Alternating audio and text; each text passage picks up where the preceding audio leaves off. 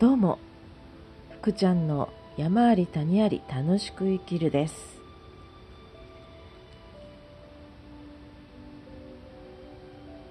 今週はなんかちょっと暑い日が続いています。お天気会話なんかをしてみましみました。さて今日のテーマは、えー、先週先週じゃないですかね。今週？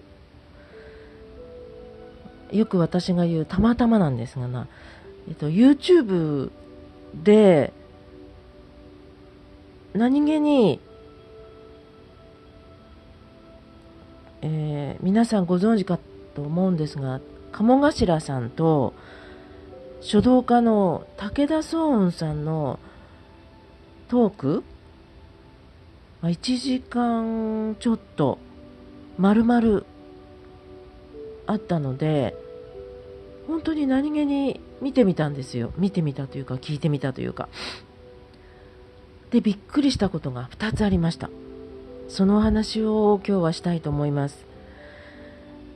でまず1つが鴨頭さんのことは去年ん？ぐらいですかね。西野さんとの、えーと、リアルタイムのなん、えー、多分どこでしたっけな。えーと、有楽町のなんかホールだったと思うんですがコロナ禍だったんですがリアルでお話が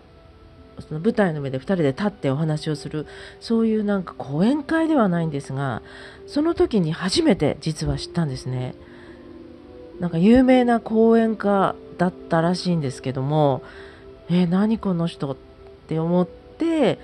時々なんか YouTube を見たりとか西野さんとの対話のお話を聞いたりしていました。ですごいパワーのある人でなんだろうこの人と思っていたんですが実は今回のその対談武田壮さんとの対談の中で小学校なんかすごい昔自分のことが大嫌いだったそうでそういう時代が結構長かったっていう話をされていてびっくりしたんですね。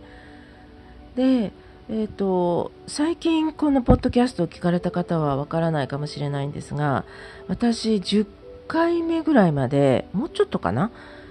その小学校から、えーと現在に至るまでの私の人生を語っている部分があるんです。でその中で小学校からえーと結婚して3040ぐらいまで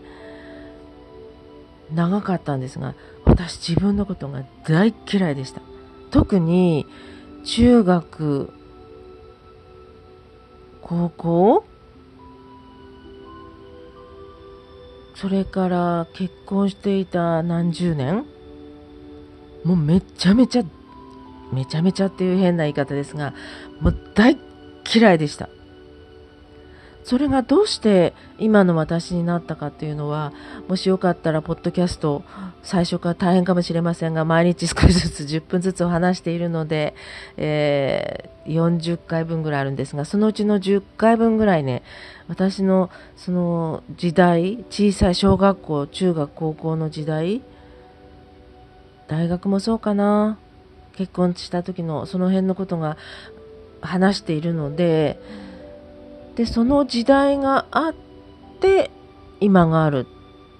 と私も思っているので鴨頭さんが自分のことが大嫌いだったでその唯一自分の居場所としてはその布団をかぶって自分は大丈夫っていうふうに言っていたらしいんですね。ああそうだったんだ。私はそういうことはなかったんですがなぜそこから今の私になったかっていうのは私もちょっとよくわからないんですね。ただその時代自分が大嫌いだった時代が長かったっていうのが鴨頭さんと共通していたのでちょっとびっくりしました。で2つ目もう1つ。武田壮雲さんってもうずいぶん前に、まあ、書道家だっていうのは知っていたんですが ADHD 皆さんごじょごご存知ご舌が回ってないですね。ご存知でしょうかね。正式なのはえまあ達障害の一つなんですけれどもまあ自分でそうおっしゃってるんですね。注意欠如多動性障害っていう、まあ、日本語に直すとそういう言い方になるんですが自分はそうだったというんですね。で両親もそうだったっていうんです。でただで両親はいつも喧嘩していて自分はただ自分は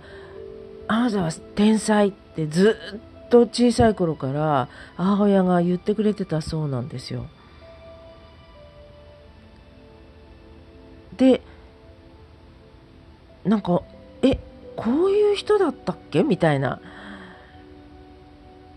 びっくりしました。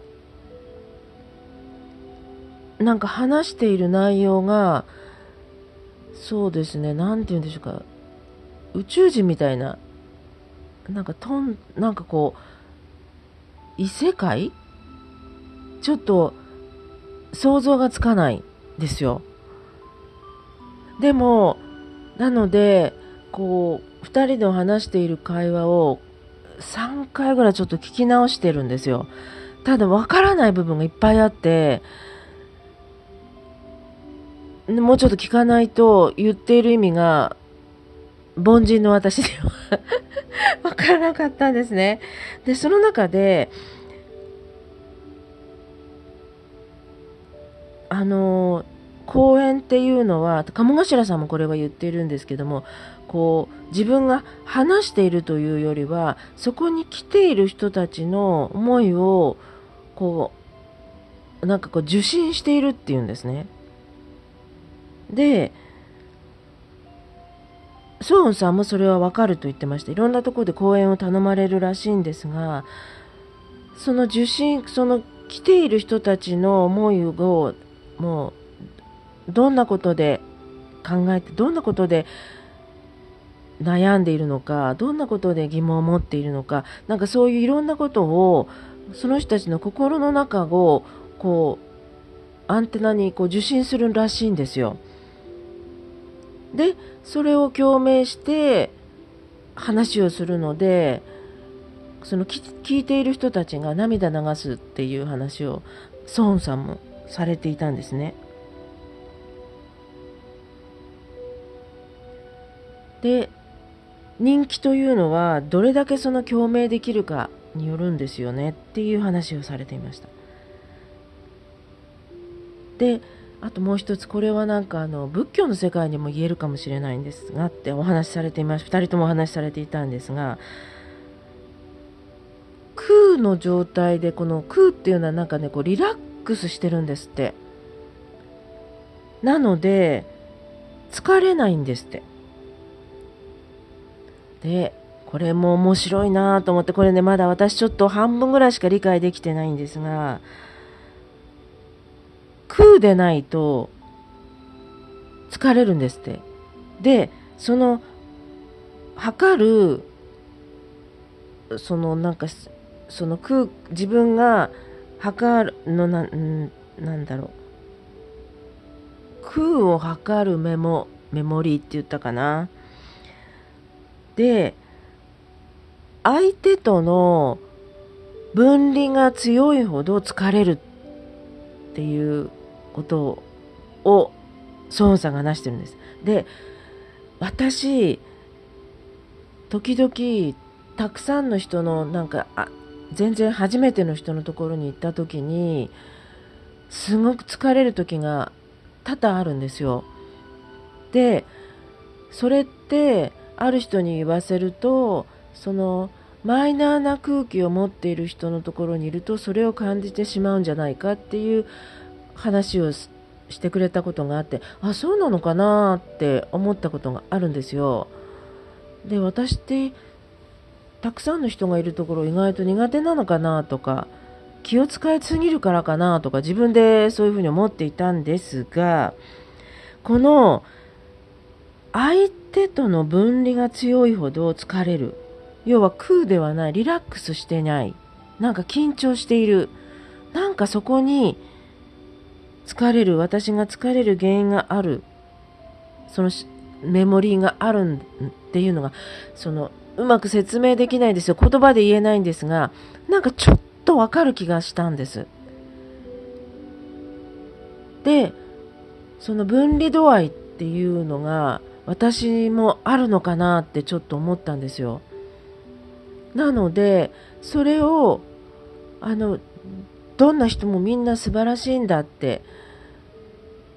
相手と比較するのではなくって私結構ね相手と比較してる自分がいたんですね。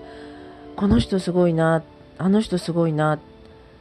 だからなんか相手のすごいところを喜べない自分がいてそういう自分が嫌だったっていうの最近もあったんですよ。でそれってもしかして分離してやってるのかもしれない。それを分離をもうちょっとなくしてこの人ってすごいよねって武田壮雲さんみたいに。それなかなかね難しいらしいんです。でも意識してあこの人って本当人類としてすごい素晴らしいものを持ってるじゃないって思える部分が増やせる増やすと疲れもないのかもしれない。でちょっとねななんかわかんないすいません私のまたなんかですなんかね、腑に落ちた部分があって、言葉でうまく言えないんです。で、それをちょっとこう変えて、意識を変えてみると、なんかね、ちょっと楽になった自分がいるんですよ。なんか不思議ですね。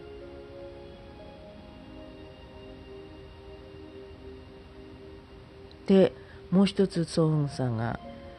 ノイズとそのグ空のギャップを埋めるのがこれがね面白いゲームなんですよって言ったんですよ。ノイズっていうのはそのやっぱ人と比較したりとかそういう部分だと私はそう理解したんですが確かにそうなんですそれが少なくノイズが少なくなると無の状態無の状態まではいかないんですがなんかねちょっと気が楽になるっていう部分があるのは私も思ったのでいや、面白いなぁと思って、ちょっと今度武田壮雲さんの本を読んでみようかなって思っています。まあ、興味があったら YouTube で探してみてください。鴨頭さんと武田壮雲さんの対談1時間ちょいぐらいなんですけど、ちょっと一回聞いただけでは言っている意味がわからないところがたくさんあるので ただ意味が深いと思うんですけど面白かったのでおすすめします。人と話す時に相手の思いとか心を受信する。私はこれを心がけてみたいなと思っています。ちょっと今日はどんよりした日ですが皆さん良い週末を。